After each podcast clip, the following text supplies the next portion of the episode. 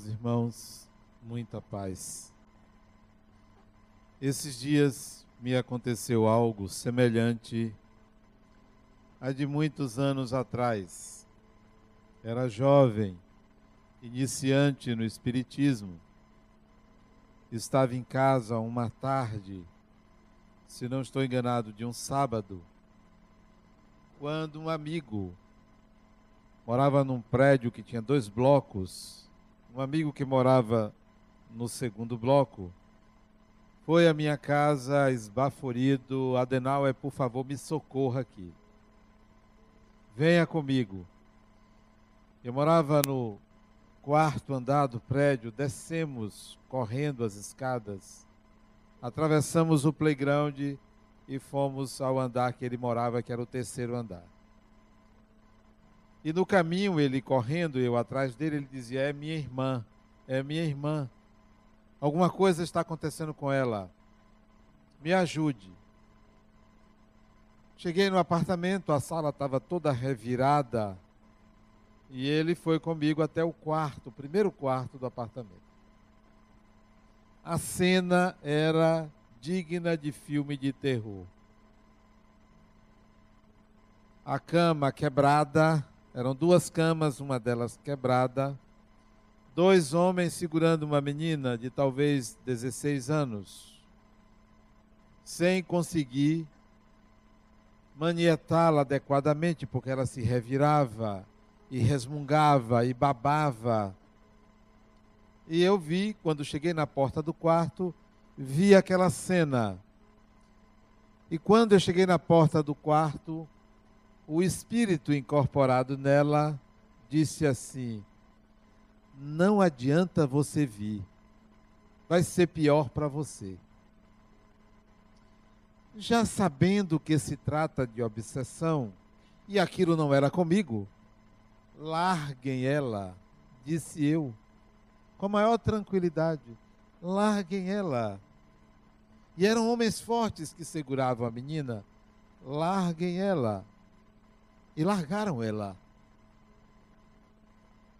Ela começou a se contorcer por dentro da cama quebrada, no chão, e eu me aproximei dela.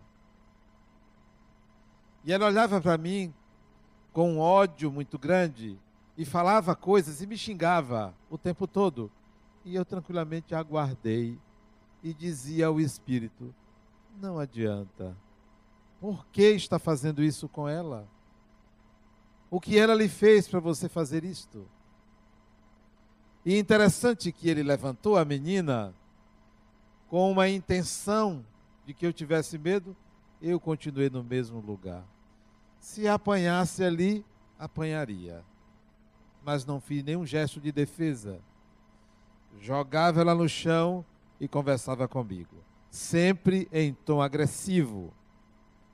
Eu disse: Não adianta, porque você não vai me amedrontar. Deixa a menina. Para que isso? E com um gesto muito rápido, toquei numa parte da testa dela. Ela então fechou os olhos e desmaiou. A mãe dela veio, o próprio irmão pegou ela, tentou reanimá-la. Ela acordou, apenas dizendo assim: o que é está acontecendo? O que é isso? Fulana, chamando a mãe, e começou a chorar. Esperei que ela se acalmasse, a mãe acolheu-a, pegou água, deu para ela. Ela ficou com muita vergonha naquele momento. Eu era um estranho para ela, um jovem estranho para ela. Ela até bonitinha, fazia meu tipo. Mas naquele momento não cabia qualquer paquera. E eu tinha vergonha dessas coisas. Era meio envergonhado. Lembro-me do rosto dela. Outro dia o irmão dela, isso deve fazer, sabe quantos anos? Deve fazer uns 35 anos atrás. Né? Outro dia o irmão dela esteve aqui e me lembrou essa história. Se acalmou, se acalmou. O que fazer? E aí eu orientei a família. E esses dias nova cena semelhante. Nova cena. Com outra pessoa, com uma jovem mulher que se encontra comigo automaticamente começou a me xingar. Não adianta você querer ajudá-la, disse ela a mim. Eu tomei um susto. Você encontrar com uma pessoa e a primeira coisa que a pessoa faz é incorporar um espírito e ele dizer isso. Eu disse, tudo pode ser feito em favor de alguém. Disse a ele, esses dias, tudo pode ser feito. Tudo que você quer fazer contra ela, você não vai conseguir. Ela tem, ela tem também protetores. Não se esqueça disso. E ele fazia caretas para mim, através dela. E me xingava também. E eu olhava nos olhos. Quando você quiser impor-se a uma pessoa, olhe nos olhos. Não tenha medo de ninguém, absolutamente de ninguém. Não esconda o rosto. Não olhe para o nariz, não olhe para a testa. Olhe para um olho da pessoa porque você se impõe, você não tem vergonha, você não tem medo. E eu olhava nos olhos daquela mulher para identificar a alma da pessoa. Aliás, tem pessoas que chegam para mim, Adenal, eu não gosto quando você olha para mim. Parece que você está vendo dentro de mim. Disse, não, não estou vendo não. Eu quero olhar para você e quero que você me veja. Veja a mim porque eu quero ver a você mas eu não tenho essa capacidade de enxergar as pessoas por dentro. Certamente, se eu conseguisse, iria enxergar o esôfago, o estômago, o fígado, o coração. É, dentro da pessoa tem isso, porque é o interior da sua alma, só você e Deus. Pois bem, eu cheguei para essa pessoa esses dias e disse: Olha, faça o seguinte, você quer agredi-la? você sabe que você está agredindo a você mesmo. Não faça isso com ela. Deixa eu dar um abraço nela. E automaticamente abracei. Ela aí desfaleceu.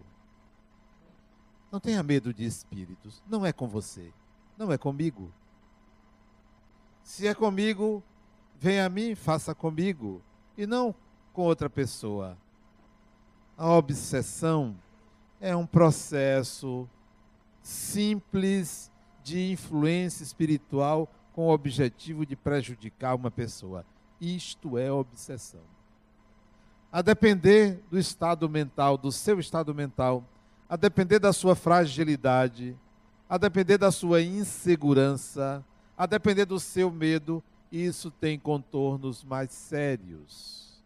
E se há uma culpa, então a obsessão é mais grave cuidado com a culpa. Nós pertencemos a uma civilização culposa, porque nos educaram assim.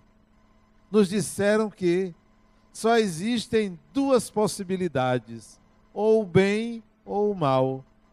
E se você fizer o mal, então você está perdido. Ou você se penitencia, ou você está perdido. Nós aprendemos isso. Não, não existem só duas possibilidades. A vida, ela é muito ampla nas opções do espírito. Não é só certo ou errado, não é só bem e mal, não é só positivo e negativo. A pessoa chega assim, Adenauer, eu acho que tem uma energia negativa. A energia não é negativa nem é positiva, ela é. A qualidade dela é atribuída por um julgamento da mente. Energia é energia. Energia é movimento. Energia é ação. Ah, Daniel, eu estou captando uma energia ruim. Eu estou me sentindo mal. É o seu mal. Se um espírito se aproxima de você e lhe transmite algo de negativo, é porque esse algo também lhe pertence. A obsessão é um fenômeno natural de influência que um espírito pode exercer sobre outro com o intuito de prejudicar tanto o espírito encarnado quanto o espírito desencarnado. Há muitas obsessões que são de encarnados. Eu conheço pessoas que obsidiam espíritos desencarnados. A pessoa já desencarnou há muitos anos, fica segurando, fica chamando, fica retendo ou mesmo praguejando contra, obsidiando a pessoa. Deixe a pessoa ir embora. Deixe o espírito livre. Por que ficar apegado a quem foi? Ah, não esqueço minha mãe, minha avó, meu avô, fulano de tal. Sim, você não precisa esquecer, mas não precisa ficar chamando, pedindo aqui, pedindo ali, atrapalhando a evolução do espírito. A obsessão, então, é um fenômeno comum. Mas nem todo mundo tem um obsessor característico, típico ou tipificado. É fulano que me obsidia. A maioria de nós não tem esse perseguidor implacável. Não tem. Nós temos influências ocasionais. Espíritos que se aproveitam. São obsessores ad hoc. Estão ali disponíveis porque você sintoniza, está naquela frequência, pensa daquela forma, deseja daquela mesma maneira. Então você vai se envolver com quem pensa da mesma maneira e poderá acontecer uma obsessão ocasional, uma obsessão daquele momento. E aí alguém simpatizar com você e andar com você e caminhar ao seu lado, e ir à sua casa, ir ao seu trabalho, porque gostou, porque viu uma oportunidade de contato. E uma influência desse tipo pode mudar para ser uma amizade. Nem toda obsessão acaba em tragédia. Pode acontecer uma amizade. O espírito pode simpatizar com você, isto é, o desencarnado, que nem lhe conhecia, pode simpatizar com você e passar até de perseguidor a ajudador, a alguém que tem interesse em lhe ajudar. Mas as obsessões também podem trazer graves consequências. Você tem, para mim, a pior consequência da obsessão é uma psicose. A psicose é a doença mental mais grave provocada por uma obsessão. Não é nem esquizofrenia, porque esquizofrenia nem sempre é provocada por obsessão, é uma doença do espírito, vem com aquela problemática, não é provocada por uma obsessão, embora pode acontecer uma obsessão dentro dos surtos, mas a psicose é sempre uma doença que tem um componente obsessivo. Como é que você pode se prevenir? Como é que você pode se proteger? Já que ser obsidiado é uma ocorrência natural. Mas como é que você pode se prevenir das mais graves? Por exemplo, a pessoa que tem um vício que quer deixar. Todo mundo que tem um vício que dá prazer ao corpo vai ter alguém desencarnado ou alguém e ali vai pongar em você, vai se acoplar a você, vai sugar as energias que você gasta e o prazer que você tem. Então, como se prevenir? Qual é a melhor maneira de você afastar esse tipo de influência? Aliás, não é só um vício, não. Quais são os sintomas da obsessão? O que eu mais acho comum de pessoas que estão mal acompanhadas é, são as alterações do sono. Por incrível que pareça, as alterações do sono. E a gente pensa que o sintoma claro da obsessão é agressividade. Todo mundo é agressivo. Não tem um aqui. Ou tem alguém aqui que de vez em quando não descompensa, de vez em quando não descarrega na outra pessoa.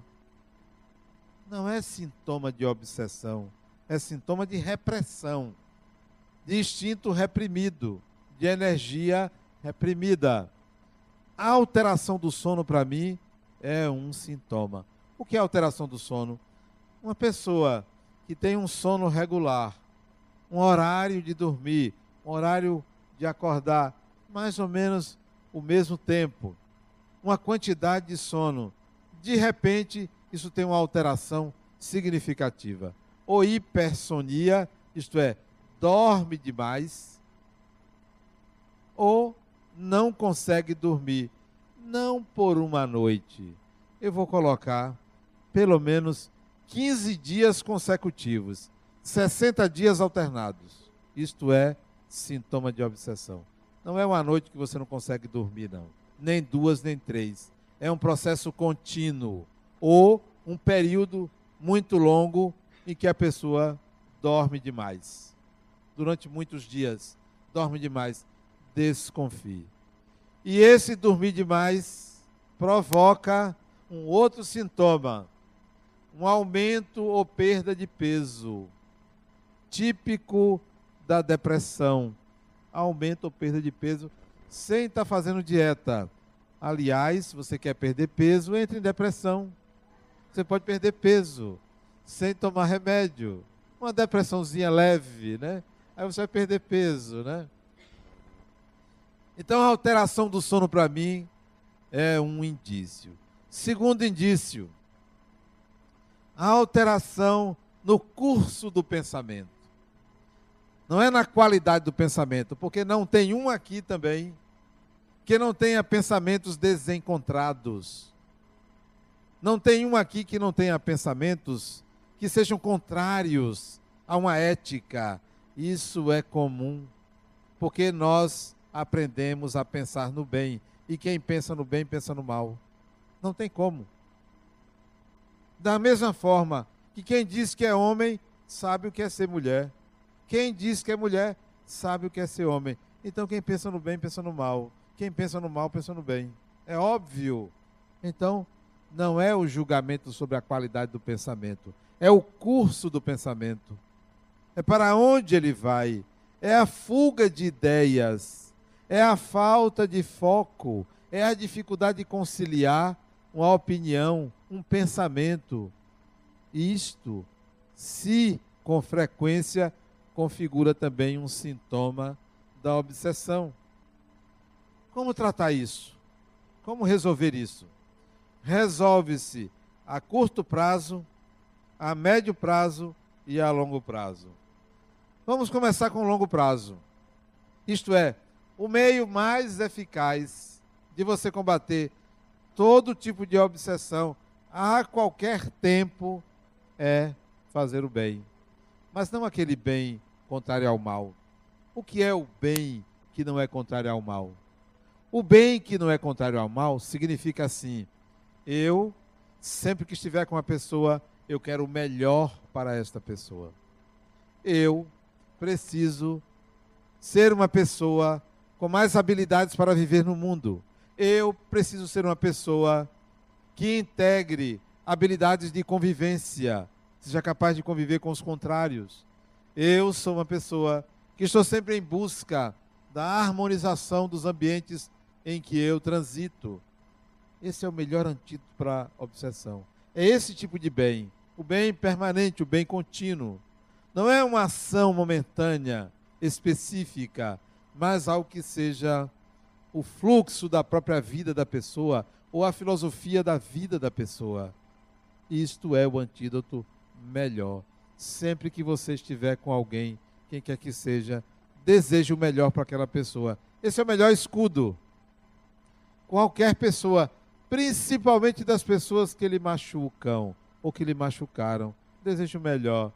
Você vai estar se prevenindo. Quem foi? Quem lhe prejudicou? Esses dias, conversando com uma paciente minha, ela me disse: Adenauer, não vou, não aceito conviver com a nova mulher do meu ex-marido. Quanto tempo você tem se separado da criatura? Cinco anos.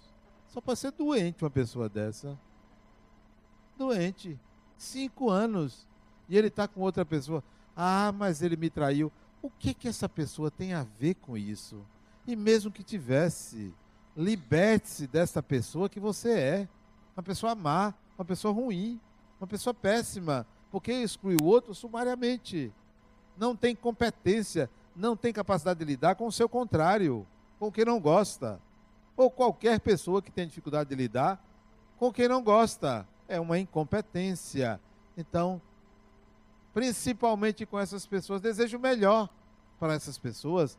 Dê o seu melhor, porque todos nós enfrentamos na encarnação contato com pessoas que se opõem a nós. Todo ser humano. Me apresente um que nunca foi alvo de obsessão. Me apresente um que nunca teve um opositor. Não existe. Se tem, desencarnou, porque não está nesse mundo.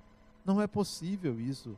Nós vivemos num sistema psíquico ou filosófico dos contrários. Nós evoluímos no atritar das relações.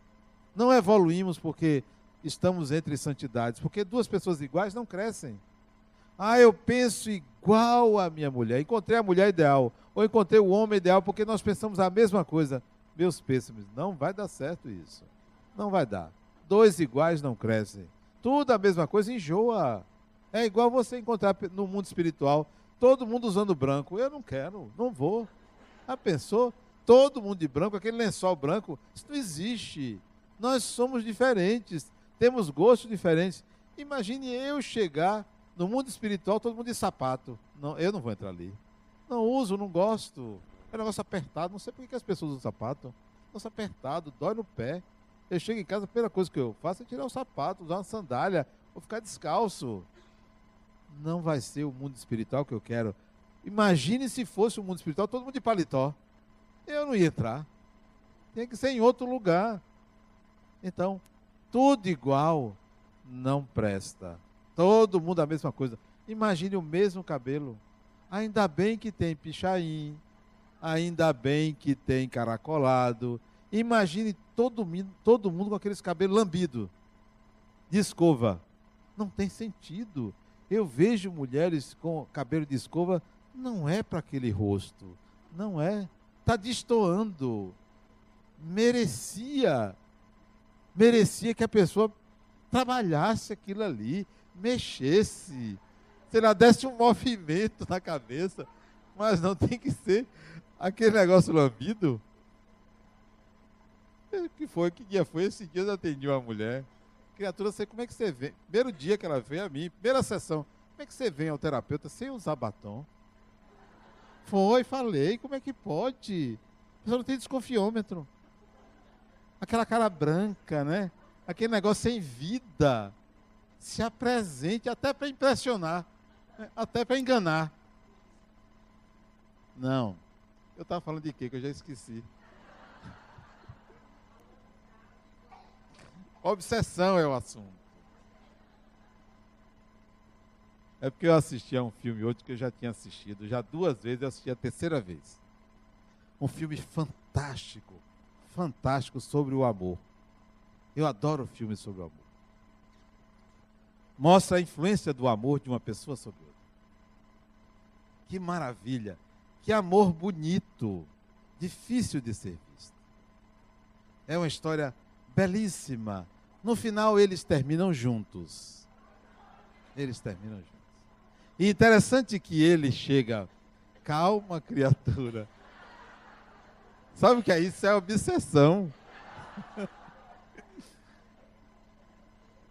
no final, no final do filme, ele se levanta, ele se levanta e dá lugar a uma mulher para sentar-se com o seu amigo. Num gesto belíssimo, né? Ele se levanta, ela chega, toma o assento e ele vai para o lado de fora do restaurante. Fantástico. Um amor maravilhoso. Assistiram o filme? O nome do filme é intocáveis. Intocáveis. Lembra da cena final? E ele, o negão, aquele negão se levanta. Que, que criatura maravilhosa ele, né? Ele se levanta e dá lugar a ela, que sente ele vai para o lado de fora sorrindo. Que amor entre aqueles dois homens, né? Um amor maravilhoso. Um amor que não tem palavras. Um amor que está no ar. Que não tem erotismo, nada contra o erotismo, mas ali está a essência do amor a capacidade de fazer o outro feliz pela presença, pela forma como lida com a vida, pela filosofia de vida dele, né, do empregado. Fantástico. Bom, eu assisti esse filme e fiquei pensando no inverso do amor. A obsessão, o inverso do amor. Por que a obsessão o inverso do amor? Porque qual é o contrário do amor? É isso mesmo, o poder. O amor, o ódio não é contrário do poder. O ódio é primo irmão do amor. O poder é o contrário do amor. Se você tem poder sobre uma pessoa, você não ama. Se você ama uma pessoa, você não tem poder sobre ela. O amor exige uma via de mão única. teve poder sobre alguém, não há amor. O amor exige uma relação de alteridade. Alteridade, que é respeito ao outro. Profundo respeito ao outro. E a obsessão tem desejo de poder. Allan Kardec coloca: obsessão é o domínio que um espírito pretende obter sobre outra pessoa. Então, esse domínio, aí está o contrário do amor. Então, como tratar a obsessão? A longo prazo, constantemente, permanentemente. O que não garante que você poderá ser obsidiado é o desejo do bem-estar do outro. É o desejo permanente que aquela pessoa fique bem, fique melhor, seja melhor, mesmo que nos tenha agredido, mesmo que tenha feito algo contra nós, mesmo que em algum momento tivemos raiva daquela pessoa. Então, eu desejo sempre o melhor para os que se colocam contra mim, que eles se sintam bem. Sei que isso não será impedimento a um espírito querer me prejudicar, mas pelo menos eu terei a consciência tranquila eu não sou o obsessor. Esse lugar eu não quero. Eu não quero ser obsessor de ninguém. Eu não quero colocar ninguém no alvo da minha vida como alguém que eu despreze, como alguém que eu deseje mal, como alguém que me deve alguma coisa. Você não me deve nada. Eu é que preciso aprender com você. Ninguém deve nada a ninguém. A longo prazo é isso ainda a longo prazo, se informe sobre a vida espiritual. Disse hoje uma criatura: por que você não busca isso? Lida com espíritos, é médium, trabalha com espíritos, mas não estuda sobre o assunto. Ah, Adriano, eu tenho medo dessas coisas. Poxa, tem medo? Não consigo dormir de luz apagada. Tenho medo de escuro. Então, vá se informar, vá estudar, vá conhecer. É necessário que a gente conheça sobre isso, porque a humanidade atravessa a era do espírito. Nós estamos entrando em contato com a era em que está encarnado, é preciso saber sobre o espiritual. Estar desencarnado é preciso saber sobre o espiritual. Nós estamos vivendo isso, porque há séculos atrás estar encarnado era temer e buscar ser salvo. Desencarnado não era conhecer sobre a vida espiritual, não. Era procurar um meio de encontrar Deus. Quanta gente procurando Deus. Sabe onde é que você vai procurar Deus? Em você mesmo. Procure em você. Está em você. Você está em Deus. Deus não está lá que você vai encontrar nem está ali que você vai buscar, está em você. Deus se realiza através de você. Então realize-se, encontre-se, conheça-se, busque-se. Então você vai encontrar Deus, porque você é manifestação do divino. Então, conheça, estude sobre o espiritual. Não estude aqueles livros, de, não vá buscar naqueles livros de autoajuda, porque todo mundo sabe que você tem que ser uma pessoa alegre, que tem que ser uma pessoa do bem, uma pessoa para frente, uma pessoa positiva. Isso é autoajuda. Estudar as questões do espírito é reconhecer-se um espírito, é entender como funciona essa relação entre encarnados e desencarnados, é reconhecer o que é reencarnação e por que você reencarna e o que é estar encarnado. Não é só uma teoria, é sentir-se espírito, e isso a longo prazo. A médio prazo, obsessão.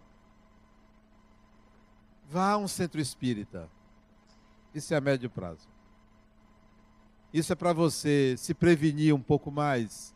É para você buscar, no momento de aflição, um consolo. Vá num centro espírita, seja aqui, seja no bairro que você mora, em algum lugar procura um centro espírita. Para quê?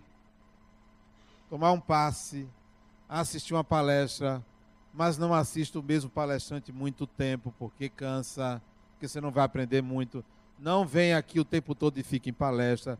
Venha, assista meia dúzia e vão estudar. Aqui na casa tem vários cursos, vão aprender. Não fique assistindo palestra o tempo todo, porque vocês vão pegar sempre conhecimentos genéricos. É como quem quer estudar pela internet. Ah, eu vou estudar ali, eu vou pesquisar ali. Ali é conhecimento inespecífico, é conhecimento genérico, é superficial, você não sabe a fonte, a não ser de sites fidedignos, chancelados. Aí você pode procurar, mas a maioria leu a primeira frase e acha que já sabe um assunto. E eu noto quanta gente já sabe o, o, a doença que tem, o diagnóstico, o remédio que deve tomar, os sintomas e pensa que pode se curar. Não tem, não é assim. Você tem um médico que é uma pessoa especializada, especializada, que estudou seis anos ou mais para ter um diagnóstico sobre o que você sente. Mas você acha que por, por ir na internet você já sabe o que é que você tem. Como? Você é leigo, não vai saber. Então, vão aos livros, vão aos livros. Ser espírita, a exigência é autoconhecimento, é autodescobrimento, é autotransformação. Isso se dá com pesquisa, com estudo, com descoberta sobre tudo isso que o Espiritismo conceitua. Então, a médio prazo, vá no centro espírita estudar, tomar passe, assistir palestras, tomar cursos, estudar, trabalhar no centro espírita. Por que no centro espírita? Porque eu sou espírita. Porque eu tenho consciência de que o Espiritismo oferece excelentes instrumentos de evolução. Se as outras religiões oferecem, ótimo. Pode procurar as outras religiões, mas é no Espiritismo que você entra em contato com a mediunidade, com a reencarnação, com a influência espiritual, com a obsessão. E não se cura isso num passe de mágica. Não se cura isso com aceitação pura e simples, não. Eu aceito Jesus. Sim. O que, é que mudou dentro de você? É, essa aceitação é suficiente? Então, viva desregradamente e na hora que sentir que a morte está chegando, aceite Jesus, como se fazia no passado. Isso não vai resolver absolutamente nada. Vá ao centro espírita. E eu recomendo sempre às pessoas: vá ao centro espírita. A curto prazo, o que, que você deve fazer? Oração. Curto prazo, oração. E é preciso saber orar. A maioria pensa que orar é recitar palavras conhecidas, mantras, frases feitas. O Espírito vai olhar assim para você e vai dizer: ó, pensa que me engana. Está aqui rezando só para se proteger de mim, mas não vale nada, porque sabe que você não vale nada. Rezar não é simplesmente dizer palavras decoradas. Não é. Por mais bonitas que sejam as orações, e tem orações muito bonitas. Mas a questão é: que vibração você produz em contato com a oração? Que vibração você produz? E a vibração que você deve produzir, na oração a que me refiro, é aquela que coloca você num outro estado de espírito, em outra sintonia. Quando você quiser orar, pense assim: em qualquer lugar. Em casa, na rua, no cinema, no futebol, assistindo as Paralimpíadas, qualquer lugar, a oração é assim. Pelo menos a que eu mais gosto. Entro em contato comigo mesmo e digo assim: Deus, eu estou aqui. Ponto. Eu estou aqui. Porque se você não estiver presente em você, você estará buscando meios artificiais de ser, de resolver as situações. Eu estou aqui. Esteja presente. Esteja consciente. Tem um amigo que ele foi é, arrolado ou foi chamado a depor nessas operações aí que estão na moda, felizmente estão na moda. Todos os corruptos estão com medo. Ainda bem, porque a humanidade vai passar por mudanças e essa é uma delas. Pois ele foi chamado para testemunhar e veio, testemunhar não, para depor. E me procura, Adenal, o que é que eu faço? Diga a verdade. Mas eu não posso. Não pode, então você vai pagar. Por você não poder dizer a verdade. Diga a verdade. O que é que você fez? Eu não fiz nada. Então diga que você não fez nada. Agora, se você fez alguma coisa, diga. Se livre disso, fulano. Seja você. Esteja presente em você. Ah, mas e se eu for preso? Prometo que vou lhe visitar. E outra coisa, pode me colocar como testemunha a seu favor. Pode me colocar. Porque o que eu vou dizer ao juiz, ao delegado, a quem for, que você é uma ótima pessoa, porque você é. Agora, se você roubou, eu não sei. O que você fez é um problema seu. Agora, eu vou testemunhar a seu favor. Isso foi outro. Teve um, eu posso botar você como testemunha a meu favor. Ele foi depor na polícia. Disse, pode, eu vou lá. Vou lá, não se preocupe. Não, você tem que dizer só coisas boas sobre mim. Eu vou dizer quem você é. E ele me colocou. Aí eu fui depor perante o juiz federal, ali em Sussuarana. Fui. Um juiz, muita gente, né? Na audiência, uma câmera me filmando, um microfone e um gravador lá.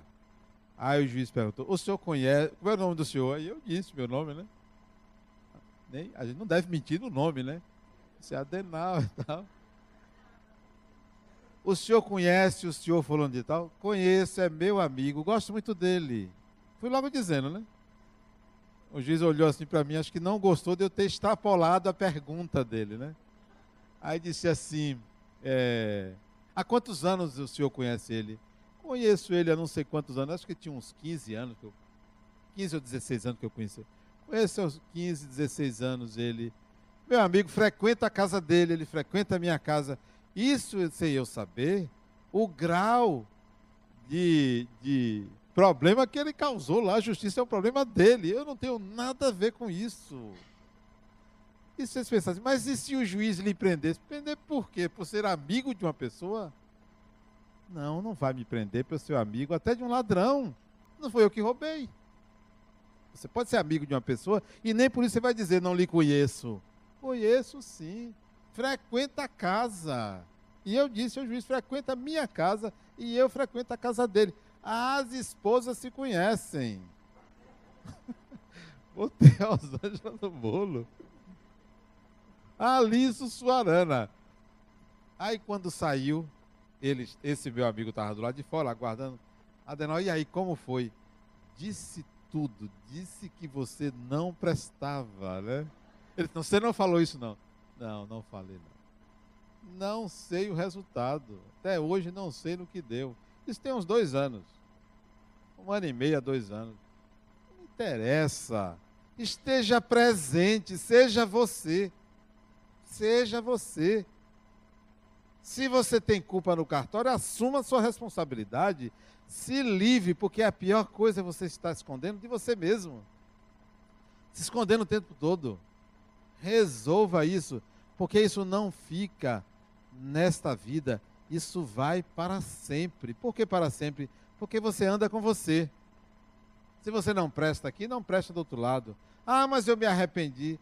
Se arrependimento resolvesse, estava todo mundo né, santo. A outra chegou para mim, Adenal, meu ex-marido, me traiu tal, me procurou dizendo que está arrependido. Não acredite, criatura. Porque o que ele fez com você, isso é para algumas encarnações dele passar. Não, o negócio de arrependeu-se, tá. Deixe ele se arrepender, mas deixe ele na geladeira. Deixe ele resolver isso de outra maneira porque você não resolve com arrependimento. Arrependimento é só um start, um início de um ciclo novo de quê? De viver a experiência de contato consigo mesmo. Se arrependeu? Então vá lá, peça desculpas às pessoas, assuma, paga quem você deve, resolva tudo. Inicie um novo processo, não é só se arrepender na cabeça. É igual dizer, eu acredito em Deus. É só isso, é só acreditar, está resolvido. Viva em Deus viva, sinta Deus. Não é só acreditar. Ah, Adenal, eu mudei. Mudou como? Falou, não, eu decidi. Tá, você decidiu. Agora vai viver a experiência. Vá ao contato com a realidade. Vá conviver com as pessoas que você tinha dificuldade. Aí é mudança. Mudança não é só uma decisão interna. A decisão interna é o processo, é o início do processo. Você vai ter que experimentar isso. Então, a curto, a curto prazo, ore. A oração é um estar presente, é um estar pronto para viver a experiência, é um estar em Deus, é um estar com Deus. Mas não aquele Deus que lhe salva ou lhe protege, é aquele Deus que diz assim a você: vá, resolva, faça você, atue, comece, realize, esse é o Deus que você, para o qual você deve orar.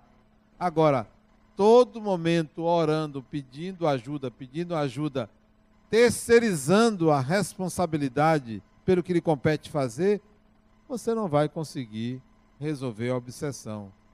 Quer me obsidiar? Vamos. Se eu tenho que resolver alguma pendência com você, eu vou resolver. Vamos conversar.